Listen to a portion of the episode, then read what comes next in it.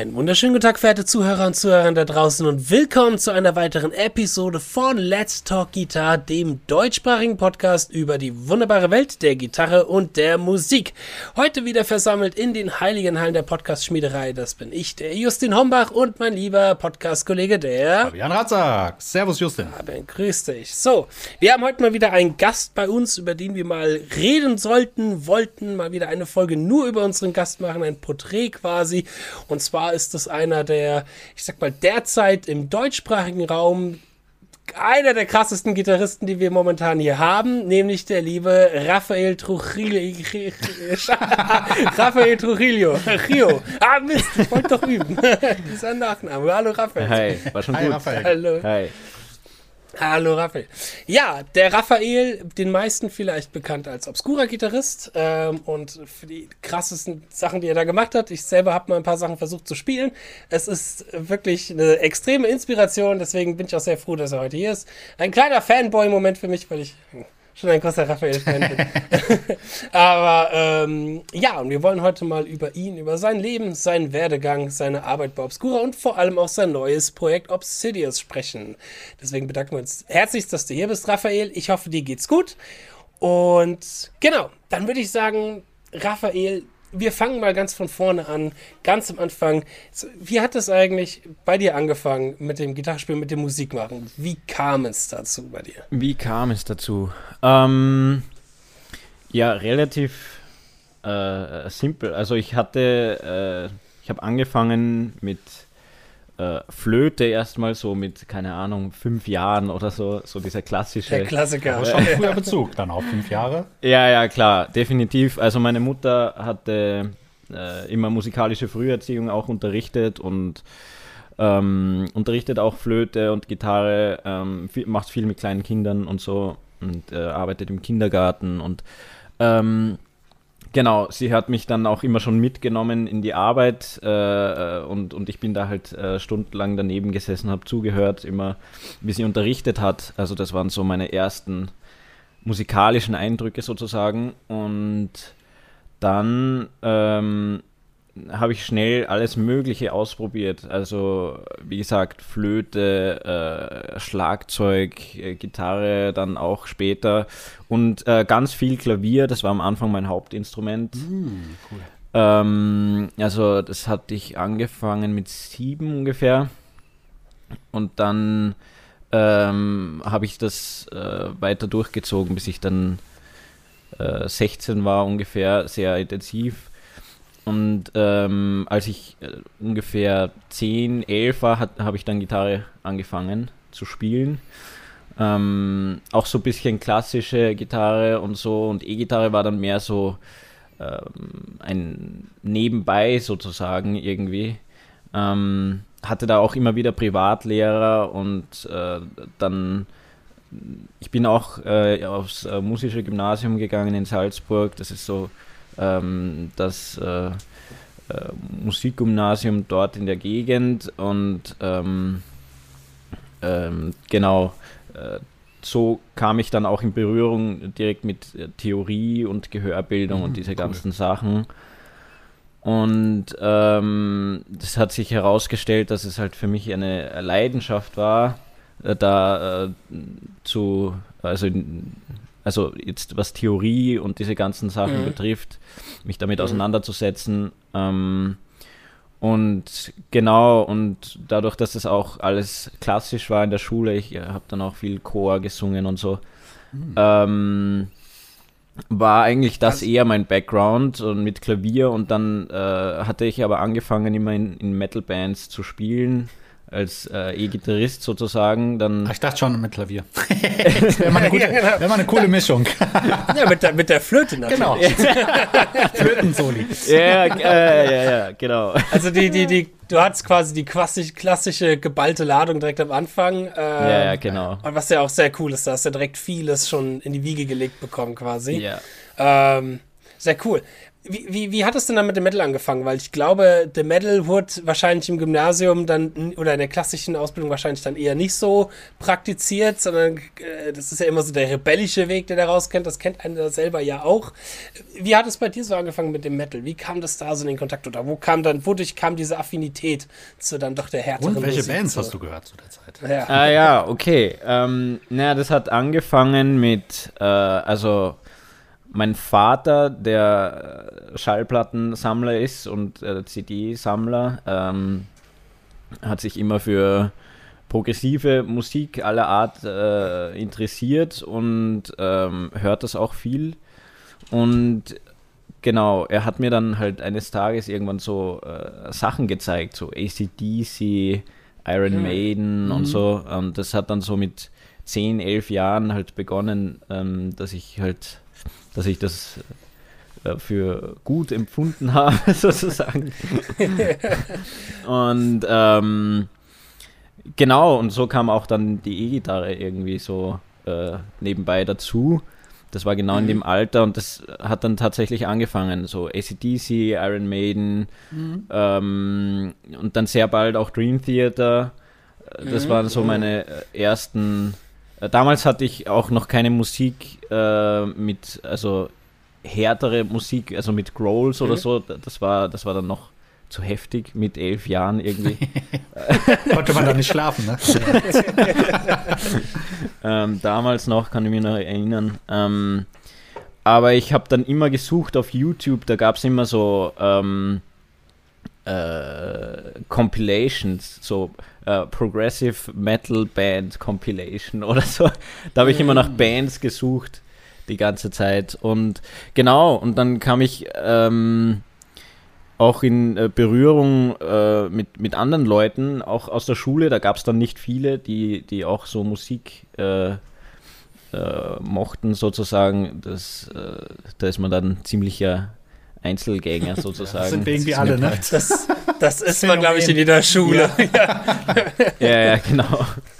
Und ähm, ja, habe dann in, angefangen, so in Metal-Bands so äh, nebenbei auch zu spielen und genau, habe dann neben meinen klassischen Auftritten halt auch äh, mal im Rockhaus in Salzburg halt gespielt. Sehr cool. Genau. Ja. Also der Rock- und der Metal-Kontakt war schon sehr früh, gerade der progressive Kontakt schon sehr früh. Also mit elf schon Dream Theater zu hören, das hat, äh, ging bei mir auch erst mit 15 los, aber mit elf waren damals bei mir Eiffel 65 und ein Blue Dabba Dee Dabba ganz, ganz groß angesagt. Oder, Ja, oh, sehr gut. Der, der Crazy Frog, der Crazy Frog war natürlich mit Ex Und F Jamba natürlich sehr oder groß. war das schon? Genau, das Jamba, nee, das Jamba Sparabo. Klar, die polyphonen Klingeltöne Ja, genau. waren damals der Hit.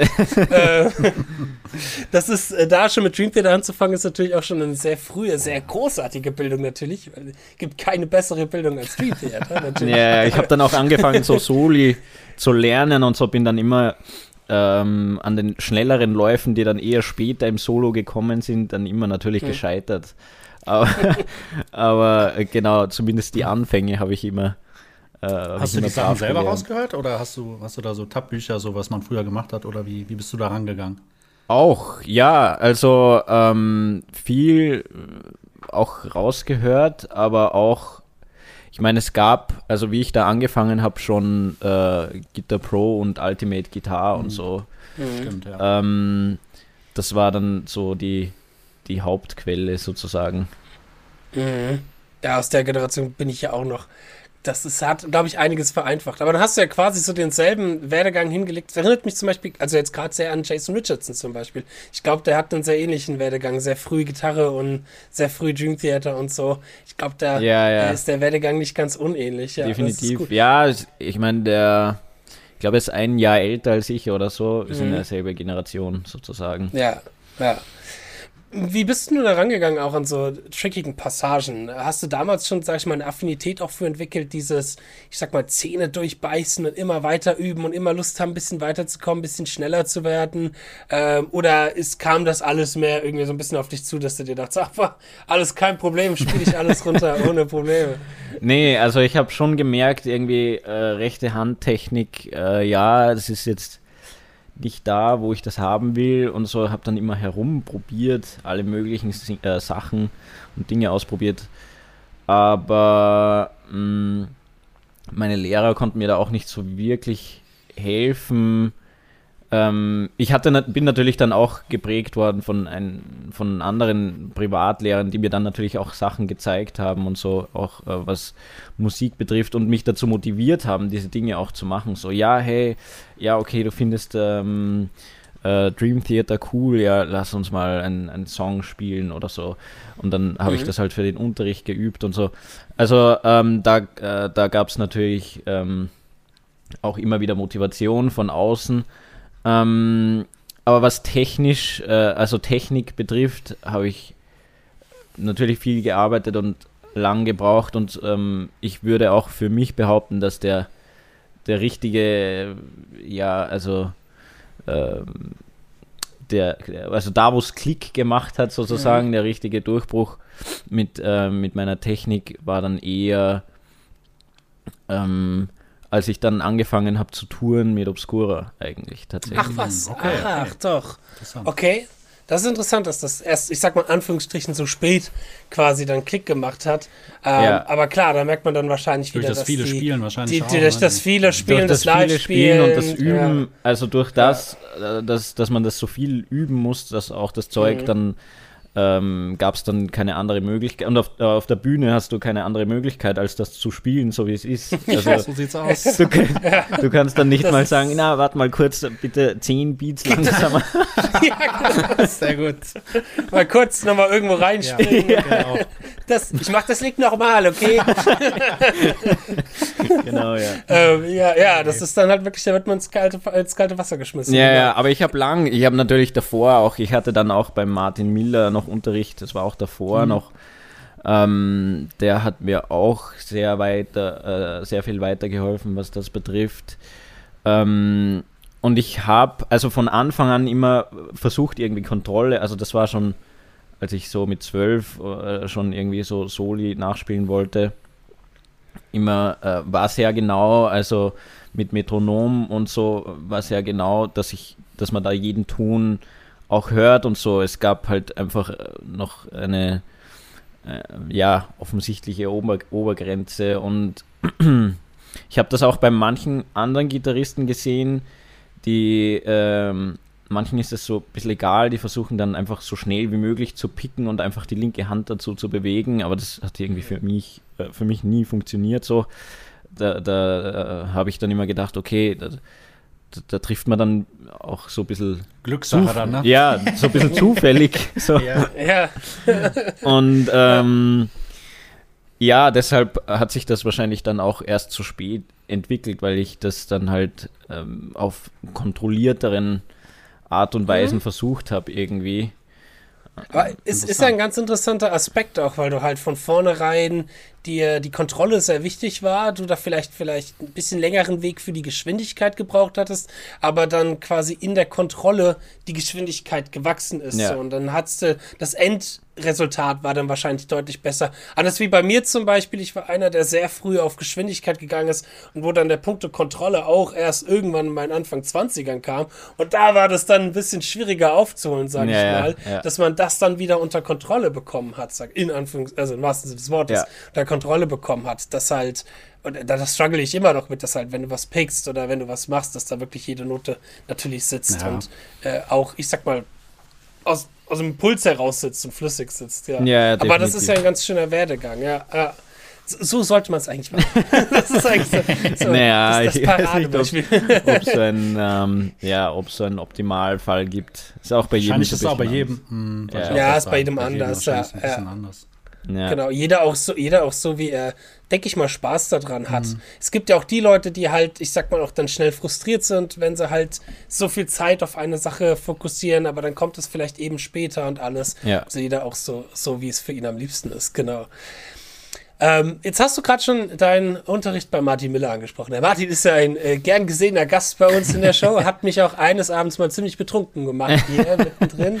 Der Sack, ja, ich habe einige äh, Folgen, also nicht, ich glaube nicht alle, aber ich habe einige Folgen gehört auch ähm, ja, cool. von euch mit ihm. Oh, Was, was war denn das so, was ihr da inhaltlich gemacht hattet? Also ging es dann auch wirklich um Technik und Kontrolle oder war das viel Improvisation? War das Vorbereitung zu Obscura? Zu Obscura werden wir gleich noch ein bisschen kommen in, in Detail, aber mal kurz zu dem, was du mit Martin gemacht hast. Vielleicht, dass du da so ein bisschen sagen kannst. Ja, also, boah, das war alles Mögliche. Also erstmal, das war, das war vor der Obscura-Zeit natürlich. Ich weiß gar nicht mehr genau, ich glaube, es war 2000. 14 oder 15, mhm. wo das angefangen hat. Ähm, und damals äh, wollte ich explizit mich vorbereiten auf, weil ich hatte das MGI gemacht, genau, das habe ich ausgelassen. Ah, okay, okay. Mhm. Das MGI ja. in München, ähm, das habe ich dann 2014 abgeschlossen. Genau, ich habe mhm. Schule abgebrochen, das, das ist vielleicht auch noch interessant. Mhm. Ähm, ja, kenne ich. Habe ich ja auch. genau, äh, ich bin dann mit 16 raus und habe dann mit 17 das MGI angefangen, habe das direkt durchgezogen. ist ja so eine Privat-Uni äh, genau. sozusagen. Und dann ähm, wollte ich an die Hochschule mhm. an, oder ans Konservatorium und da habe ich halt mich umgeschaut und so. Und ähm, ein Traum war natürlich auch immer Amerika. Mhm, klar, wer hat das nicht, ja. den Traum, ja, ins GIT oder ins Berkeley zu gehen? Allerdings, ja, genau. Und dann war es so, dass in äh, Europa, also für mich war, kam dann irgendwie das Konservatorium in Amsterdam in Frage. Mhm. Und äh, da habe ich mich dann vorbereitet auf die Aufnahmeprüfung und in dem Zuge habe ich auch äh, Martin kontaktiert äh, und, und ihm für äh, Lessons ähm, angefragt. Und da hatte ich dann regelmäßig Lessons, also tatsächlich äh, einmal die Woche zum Teil und dann äh, zwei, äh, alle zwei Wochen mal. Und mhm. wir hatten da angefangen mit so Sachen wie There Will Never Be Another You, äh, Chordmelodie und, mhm. und so, so Geschichten. Ähm, mhm. mhm. Und er hat mir halt äh, da überall weitergeholfen. Ähm, und es ging dann natürlich auch später ums, äh, ums Picking und er hat mich auch äh, auf diese äh, Idee gebracht, es so zu, zu pushen auch. So, also nicht, weil wenn man langsam übt, ähm, wird man auch das langsam gut beherrschen, aber nicht schnell spielen können. So, mhm. ähm, ja, genau. Das war bei mir auch so die Erkenntnis, okay, ich muss die Hände irgendwie schnell bewegen, damit es auch irgendwie funktioniert. Weil sonst, ähm, man wird immer nur das gut können, was man, was man tatsächlich macht. Und wenn man dann nie über diese Grenze hinausgeht, man muss diese Grenze irgendwie durchbrechen, auch wenn das am Anfang nicht so cool klingt, aber man muss es machen, um dann da auch ein besseres Ergebnis zu erzielen. Und ein bisschen so wie Laufen und äh, Sprinten, ne? Ja, genau, genau. genau. Der, der Martin sagt ja ganz ja, gerne, genau. Genau. Als, als, als äh, 100-Meter-Läufer trainierst du auch nicht die Geschwindigkeit, wenn du Marathon läufst. Richtig. Quasi. Ja, ja, genau. Und er, ja. er konnte das super vermitteln irgendwie und mhm. ähm, Genau. Wir alle, wir alle haben das so ein bisschen von Martin. Wir sind ja alle so ein bisschen Fall. Schüler von Martin. Fabian war ja auch lange, alles, ich habe auch Stunden bei Martin gehabt. Ja, ja, genau. genau. Allmächtige Martin. Er hat das alles geprägt. ja. ja. Äh, aber cool. Wie, wie, wie ging es denn dann weiter mit Obscura, beziehungsweise bevor Obscura für dich überhaupt Programm war? Hast du dich da schon mit der Art der Musikrichtung, dem Tech Death oder auch speziell dem Death Metal auseinandergesetzt? War das schon von vornherein was oder bist du da so ein bisschen durch Obscura reingewachsen? Also da bin ich so ein bisschen reingewachsen, wobei progressiv war ja immer schon meins, also mhm. Necrophagist und so und so, also das, das war schon ähm, viel Musik, die ich auch tatsächlich gehört habe. Ähm, dann später definitiv. Äh, ja, und dann, dann kam irgendwie, ich hatte dann schon den Sebastian kennengelernt, schon vorher noch. Sebastian Lanzer, genau, der, der ehemalige Schlagzeuger. Ja, genau, genau, genau. Und äh, er hatte mich dann auch, als sie einen Gitarristen gesucht haben, vorgeschlagen. Cool. Mhm. Und mhm. Ähm, Genau, dann habe ich die anderen kennengelernt, habe da so ein Audition-Video gemacht. Genau, das gibt es ja auch auf YouTube. Genau, das gibt es auch auf ja. YouTube und ähm, ja, das war, das war tatsächlich zu der Zeit, wo ich in Amsterdam war dann. Ähm, hm. Und dann hat sich das irgendwie so äh, entwickelt und hat sich alles äh, gut ergeben, sozusagen. Mhm. Und ähm, ja, die Musik kannte ich natürlich vorher schon. Das ist schon mal Mhm. ein großes, großer Vorteil, ne, wenn man die schon gut kennt, die Musik. Ja, Ja. oh, oh, da will ich, da auf will ich, kurze, will ich eine kurze Anekdote reinwerfen. Ich habe mich auch mal bei Obscura als Gitarrist beworben. Und zwar als der Christian damals ausgestiegen ist, Aha. 2014. So, und die Story war folgendermaßen, dass äh, damals habe ich äh, Jazz studiert in Frankfurt und ein Kommilitone von mir, ein Bassist, kam an und hat gemeint, boah, ey, schau dir mal die Band an, die, die suchen einen Gitarristen. Und ich wusste halt nicht, wer Obscura war. So. weil ich halt damals im Tech Death, ich bin halt erst durch die Akroasis in den Tech Death reingekommen. Ähm, und ich dachte halt, irgendwie, der hat mir eine E-Mail-Adresse gegeben, das war die vom Steffen, der hatte die wohl damals irgendwie Facebook-Post ausgehändigt oder so. Und ich dachte, das sei eine lokale Metal-Teenager-Band. und hab die halt dann dementsprechend auch so angeschrieben, von wegen, ey, ich studiere Jazz, Mann, ich bin voll cool, habt ihr mal Bock zu jammen und alles. Und dann kam auch nur vom Steffen so zurück, ja, nee, ist nicht ganz das, was wir suchen. Und dann habe ich das auch erstmal so gegoogelt, so, ah, Christian Münzner, ah, ex-Necrophagus, oh, okay, das ist also Obscura. Das war, glaube ich, das ist so die, die, die worst Audition-E-Mail, die man je versenden kann. Die war so voll so, ey, ich studiere Jazz, man soll ich euch noch was beibringen? So, Mega.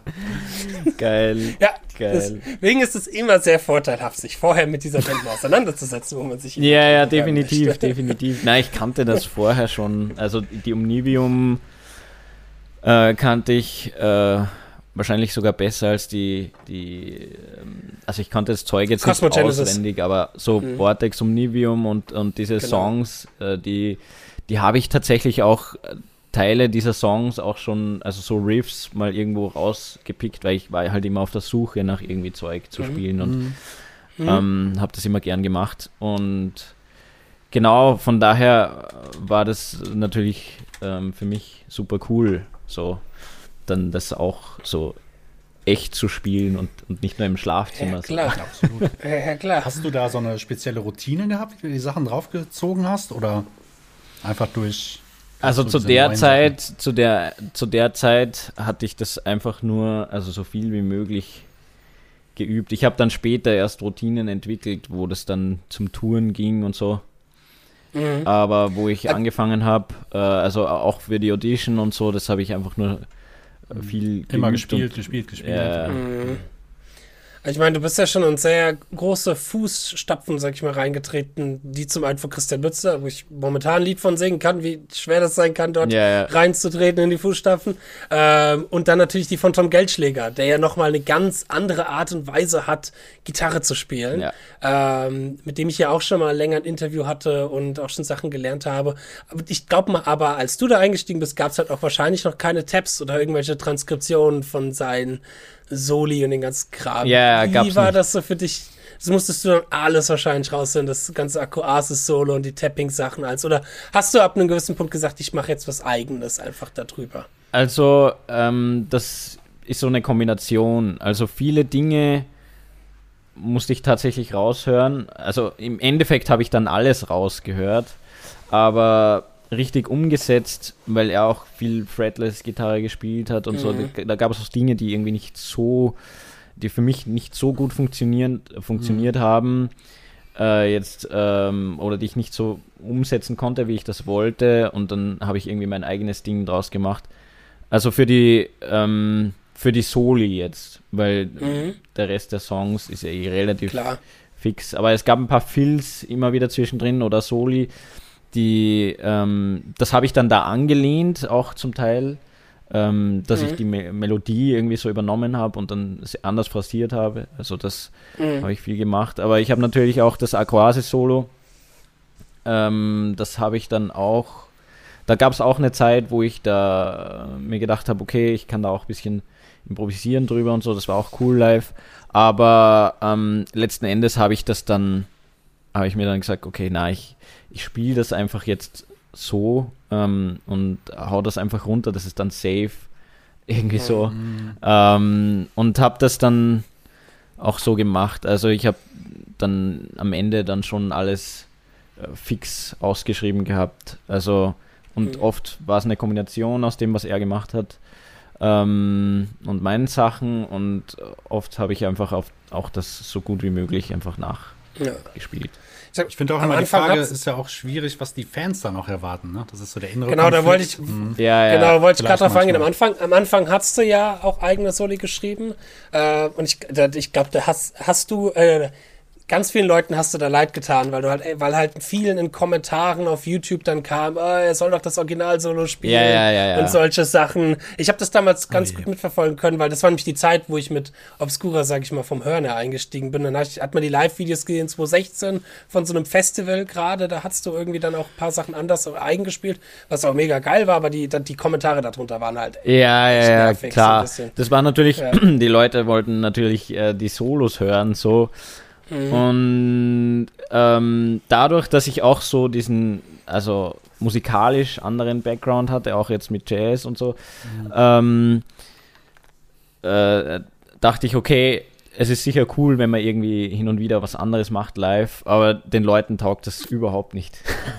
Naja, das ja. Ist, ist, schwierig teilweise. Das ist gerade Metal. Also es ist, es ist schwierig, weil klar, vor allem hat's, gab es ja auch ansonsten keine Live-Shows mit Tom. Der hatte ja die Platte aufgenommen genau. und dann bist du ja quasi, es hat sich ja Tom äh, gesplittet und du bist dann ja eingestiegen. Genau, aber das gab, das äh, gibt's tatsächlich auch nur im, im Metal-Bereich. Metal, ne? So. Ja, genau. Also jetzt Im Jazz wird keiner hingehen und sagen, spiel aber das Original. Genau, sehr geil. Spiel, ja.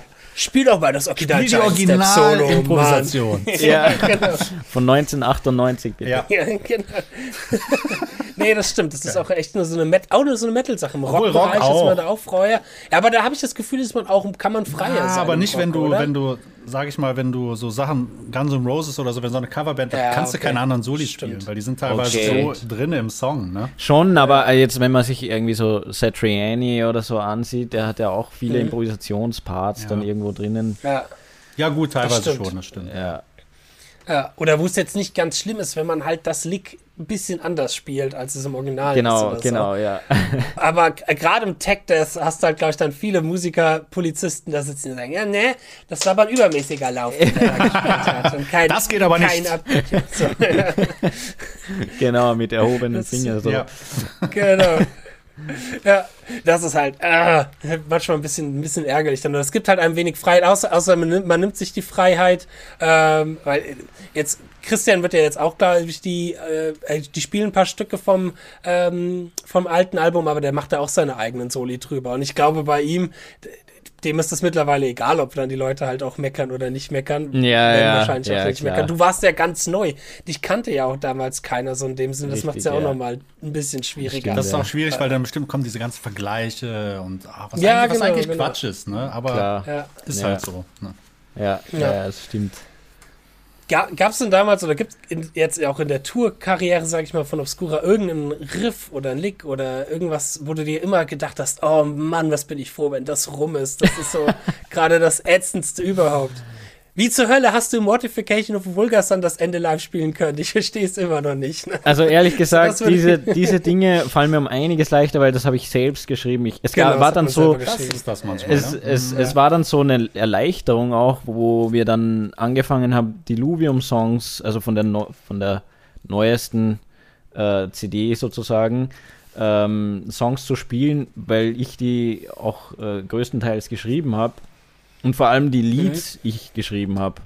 Und das waren immer die schwierigen Dinge. Also ähm, die Sachen vom Chris, also wenn wir ältere Sachen gespielt haben, die konnte ich ganz gut äh, nachvollziehen und äh, gut spielen. Das lag irgendwie gut in der Hand.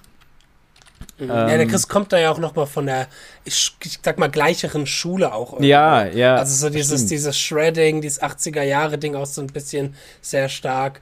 Ähm, ja, da gibt es einfach glaub, so Shapes, die irgendwie cool genau, liegen auch. Genau, die so. gut funktionieren, ja. klar.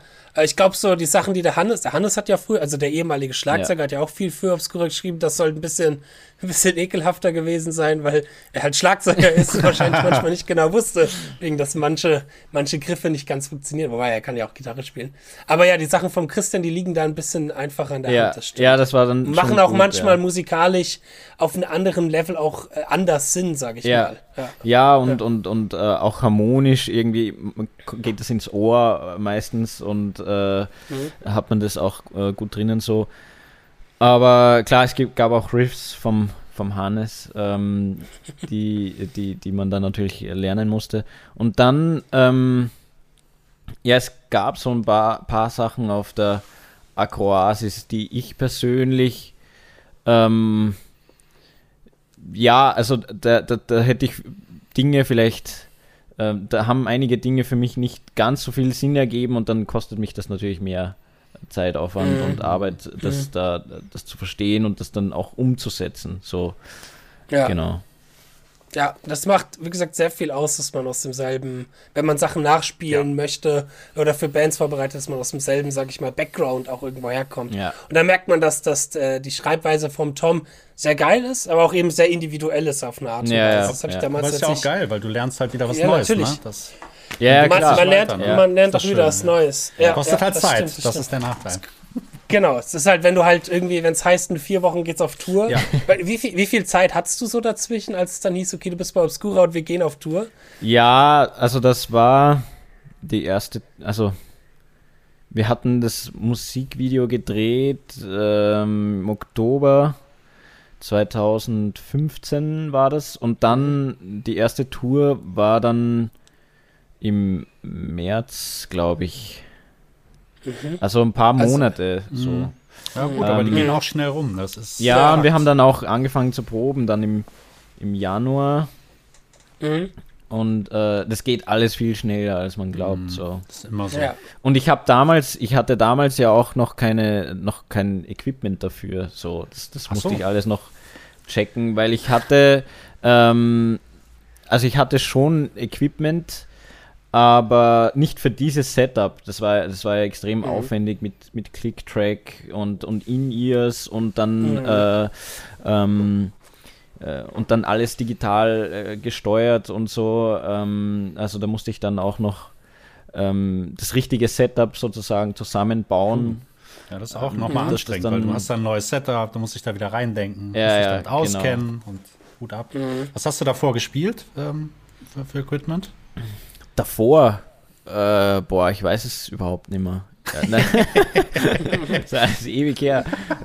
Keine, keine Dinge, die, also das mit dem Equipment, das ist bei mir extrem langsam mhm. gewachsen. Ja, also, das kenne ich. Äh, ich hatte angefangen mit, ähm, also ich hatte auch eine Zeit lang so, so ein Orange äh, Top und äh, ähm, Box, äh, also das äh, eher so rockigeres Zeug, äh, mhm. mit dem wollte ich das jetzt nicht spielen, so zum Beispiel.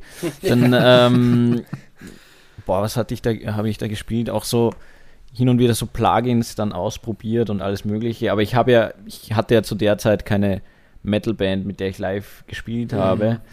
Ähm, und habe anderes Zeug wieder verkauft gehabt und ähm, von daher habe ich mir dann wieder ein extra Setup zugelegt, äh, quasi für, cool. extra für diese Situation.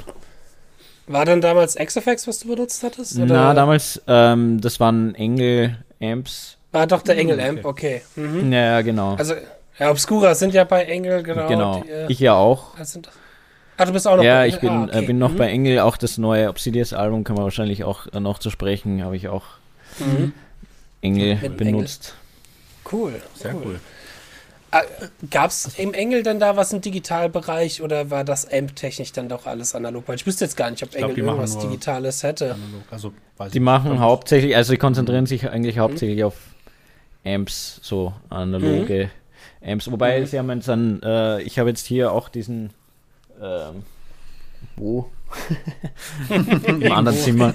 ähm, diesen, diesen kleineren, ähm, äh, Amp, den sie äh, vor kurzem erst rausgebracht haben, da, da kann man auch direkt äh, reingehen. Das kann ich quasi ah. Äh, direkt ins Interface rein und äh, aufnehmen. Das ist extrem cool. Also ich werde da mhm. wahrscheinlich oh. auch noch ein Video oder sowas dazu machen. Mhm. Ähm, genau, also sie, sie entwickeln sich stetig weiter. Das ist cool. Also und man kann mhm. auch mit den gut äh, cool reden, so was, was, mhm. was, da jetzt kommt oder was sie planen oder, oder, oder dass, man, dass man auch irgendwie Feedback gibt und so, die sind da extrem cool. Cool, ja, das gut. klingt gut. Ja, ich wollte mich mal mit denen auch nochmal auseinandersetzen. Ja. Aber das hat, das hat mich immer mal so ein bisschen gehindert, wenn Firmen nichts haben, wo du direkt reingehen kannst. Weil ich halt so ein, ich habe halt Camper gewohnt und bin schon immer der digitale Mensch. Äh, bei mir jetzt halt zum Aufnehmen wichtig. Wenn du jetzt sagst, die haben da mittlerweile was, das sollte ich mir mal genauer angucken. Ja, unbedingt. Ja, ich habe ja auch ewig äh, XFX verwendet. Äh, ich mhm. äh, mhm. ich, ich habe es auch hier noch in meinem Home-Studio sozusagen und verwende es für keine Ahnung, irgendwelchen anderen Sachen oder äh, Pre-Productions äh, Pre oder irgendwas, wenn da irgendwas oder irgendwelche Effekte oder sowas. Geht schnell dann wahrscheinlich auch. Ja, ja, ja. also ich habe das hier noch drinnen und habe auch teilweise live mit Obscura damit gespielt, aber ähm, ich habe mich dann ausschließlich eigentlich auf Engel und auf Neural DSP ähm, äh, konzentriert jetzt. Also ich bin ja auch Ach, cool. Neural DSP ähm, mhm. Endorser und ähm, ich nehme auch viele Sachen so auf. Cool. Ähm, also Von ich verwende es als Plugin dann. Genau. Cool. Ist jetzt auch eh sehr, schwer im Kommen, ne? Neural DSP meine ich oft zu sehen und viel ja, zu sehen. Vor allem. Ja, ja, die machen Gute auch Sachen. extrem viel. Ja, ja. ja, ja das ist das Quad Cortex ist auch noch so eine mhm. Sache, genau, die ich mir das, das verwende ich auch, ja. Geil. Ach, geil. Auch für die Effekte geil. dann quasi und äh, ja, das verwende ich, das ist momentan so mein Setup für, also ich spiele ja auch noch so lokale Jazz-Gigs und so Zeug und das äh, verwende ich jetzt anstatt eines analogen Pedalboards. Da mache ich halt mhm. halt die ähm, Simulationen aus und verwende es nur für die Effekte. Das ist momentan cool. so. Ja, äh, ja cool, cool. Ja, ich glaube, Thema Effekte sind die alle mittlerweile schon ja. ziemlich gut. Ja. Wird, wird, bei, wird bei uns auch noch ein Thema, wo Fabian nur mal erklärt, wie Effekte funktionieren. Wie ein Pedalboard funktioniert. wie Pedalboard funktioniert. Ich kenne ja vorher nur Line, Line 6 genau. und Line fertig. Und Line 7. so, wir kommen mal wieder zurück genau. zu Obscura. Ähm, wie, wir wollen mal so ein bisschen auf das eingehen, was du gerade gesagt hast, das Deluvium-Album. Äh, das war ja so dann das Album, wo du mitgeschrieben hast, du mitgewirkt hast, wo man auch stilistisch auch einen, äh, ich sag mal, kleinen Bruch noch mehr mitbekommen hat. Ein Album, was mir sehr, sehr, sehr, sehr gut gefallen hat, weil ich fand immer, das war wie Dream Theater of Death Metal. Ähm, so von den progressiven Elementen und alles. Wie war da, wie, wie, wie war das so, dass die Songwriting Recording Session für dich? War das viel als Band, viel mit du, Sebastian und Linus oder wie hat der Steffen sich da integriert? Erzähl doch mal ein bisschen davon. Also, ähm, da war ich ja schon eine Weile in der Band und so und da war das alles ähm, relativ easy mit der Kommunikation. Also, wir hatten, also ich habe viel in Kooperation mit, mit Sebastian geschrieben ähm, und wir haben auch natürlich alles hier, ich nehme das immer hier auf, mit äh, Cubase. Pre-Production gemacht und äh, immer Files hin und her geschickt und immer per Skype und so uns unterhalten. Und äh, genau, ich habe quasi einfach hier mein, meine Riffs aufgenommen und die habe ich dann weitergeschickt. Sebastian hat dann Drums dazu programmiert. Und, und so ging das hin und her und dann haben wir Feedback geholt von den anderen, von Linus und von, von Steffen auch.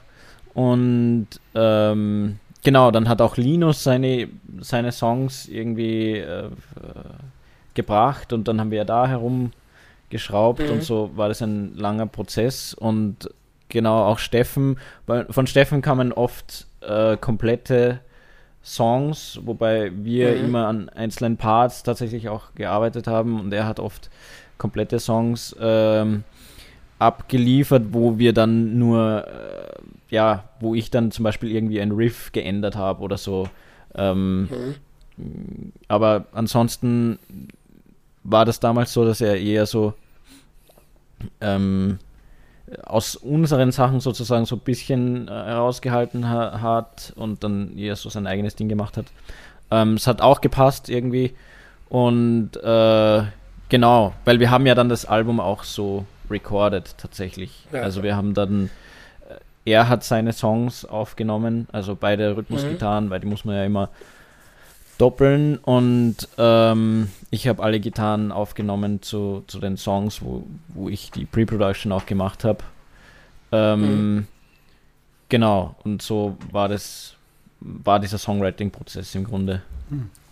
Weil Warte, ich kann das Album auch, weil ich kann das Album auch nur, ich sag mal, jedem empfehlen, wenn es darum geht, auch nochmal im technischen Death Metal so eine richtig geile Band-Symbiose und Band-Zusammengehörigkeit zu hören. Das ist mir aufgefallen, als ich Deluvium zum Beispiel gecovert habe, wie genial, ich sag mal, Läufe von dir, die in Quintolen sind, mit der Bassdrum vom Sebastian zusammenspielen und wie das wirklich darauf äh, aufeinander abgestimmt ist, rhythmisch und die Idee nicht halt einfach nur ein, oder ich sag mal, gerade Quintolen ist jetzt nicht einfach nur eine gefühlte Sechzehntel-Triole nur langsamer, sondern halt wirklich als Quintole gesetzt und halt äh, als musikalische Idee funktioniert. Da kann ich echt, wer sich nicht damit auskennt, auf alle Fälle mal jedem dieses Album ans Herzen legen. Da sind ganz viele so mega geile Spielereien drin, wo sowas passiert.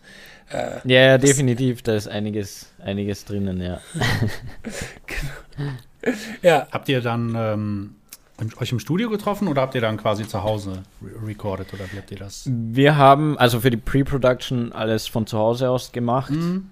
und dann auch immer uns auf äh, Skype getroffen, Skype-Sessions gemacht. Ähm, und dann, also im Studio war eigentlich schon alles fertig, dann da kamen dann nur noch die Vocals, kommen, kamen erst dann drauf im Studio tatsächlich. Das haben wir nicht vorher ähm, recorded.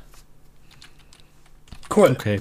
Und ähm, wie kam es denn dann zum, zum Ausstieg von Obscura? Wie, was hat dich dazu bewegt oder wie hat sich das ergeben? Also, es kam dann so weit, äh, das war dann kurz vor, vor dem, oder während des ersten Lockdown war das dann, äh, Corona, mhm. genau. Wir hatten noch eine Tour gespielt direkt davor. Mhm. Genau.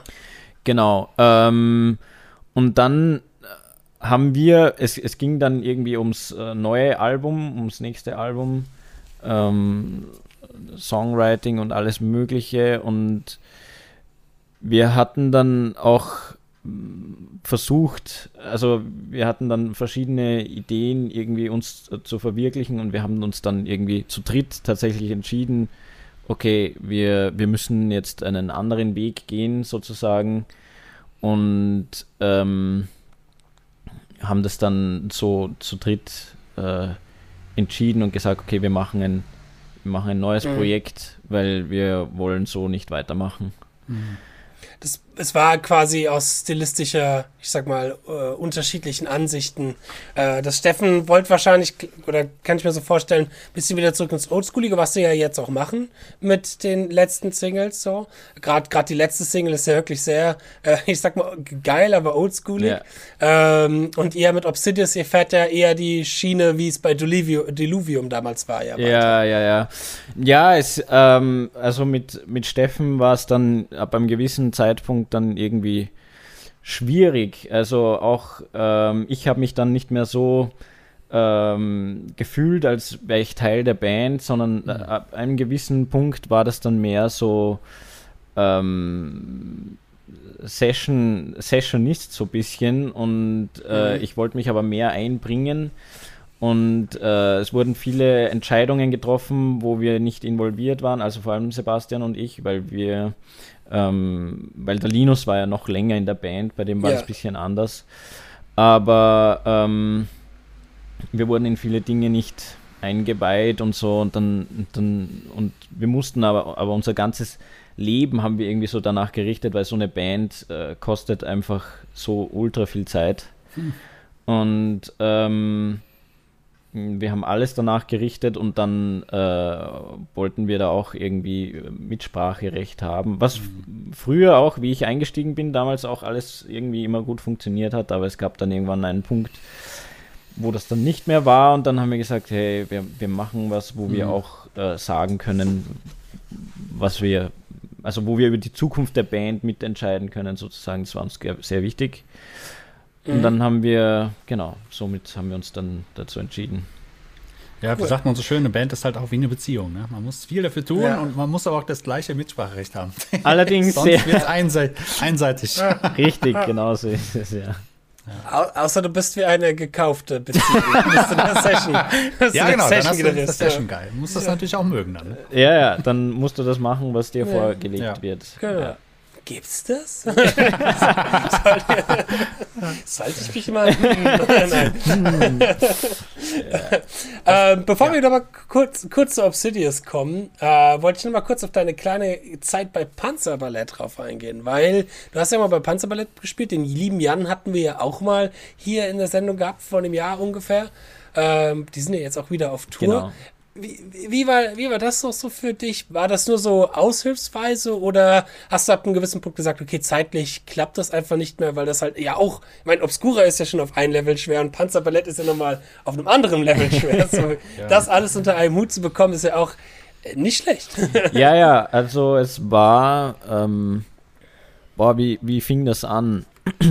also genau, Jan hatte ein äh, Weihnachtsalbum geschrieben Mhm. Und äh, die Arrangements, die er dafür geschrieben hat, waren für drei Gitarren äh, vorgesehen.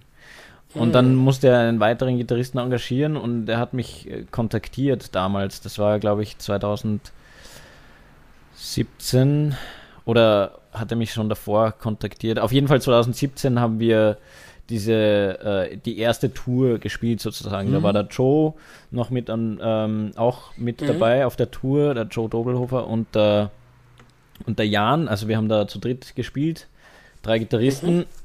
und ähm, genau so kam das dann. Da habe ich dann das äh, komplette Programm gelernt und wir haben das dann live äh, gespielt und dann kam es zum Line-Up-Wechsel in Panzerballett auch ähm, relativ schnell nach dieser Tour, glaube ich, oder eine Zeit danach.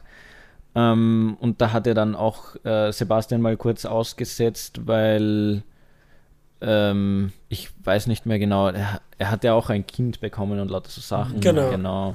Mhm, ähm, und äh, Jan hat dann eine andere ein anderes Line-up zusammengestellt, ähm, um dasselbe Programm dann im Jahr darauf nochmal zu spielen. Es war so ein Weihnachtsprogramm. Mhm. Und das haben wir dann äh, gespielt. Da war dann der Joe nicht mehr dabei. Aus, ehrlich gesagt, weiß ich nicht welchen Gründen, aber ähm, ich war da irgendwie nicht so involviert. Jan hat mich da einfach engagiert und ich habe gesagt, okay, cool, bin dabei. Irgendwie ja, so. ähm, Ist ja easy, lerne ich von längst. ja, ich habe schon mal eben. ja, ähm, genau, dann, dann haben wir dasselbe Programm nur ein bisschen mit anderen Leuten gespielt.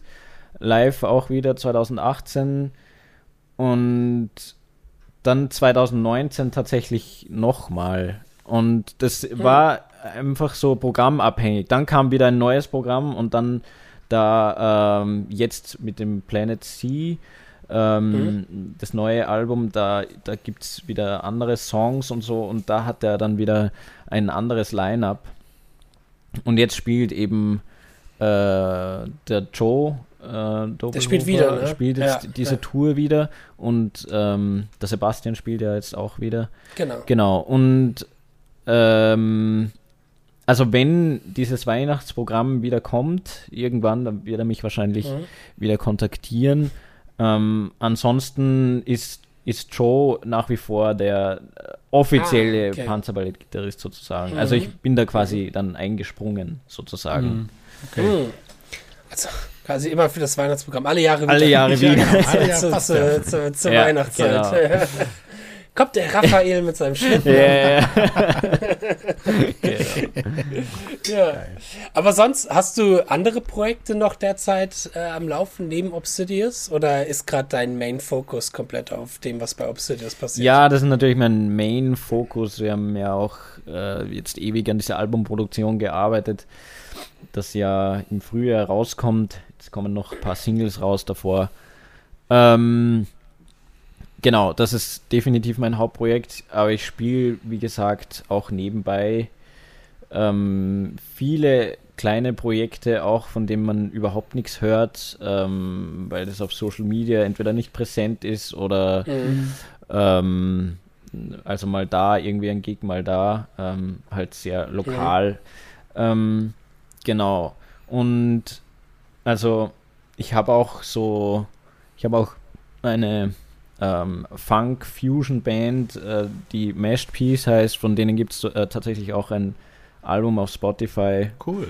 Ähm, aber jetzt sonst äh, versuche ich mich dann auch mehr auf mein eigenes Zeug zu konzentrieren, weil ich ähm, habe ja noch äh, große Pläne sozusagen.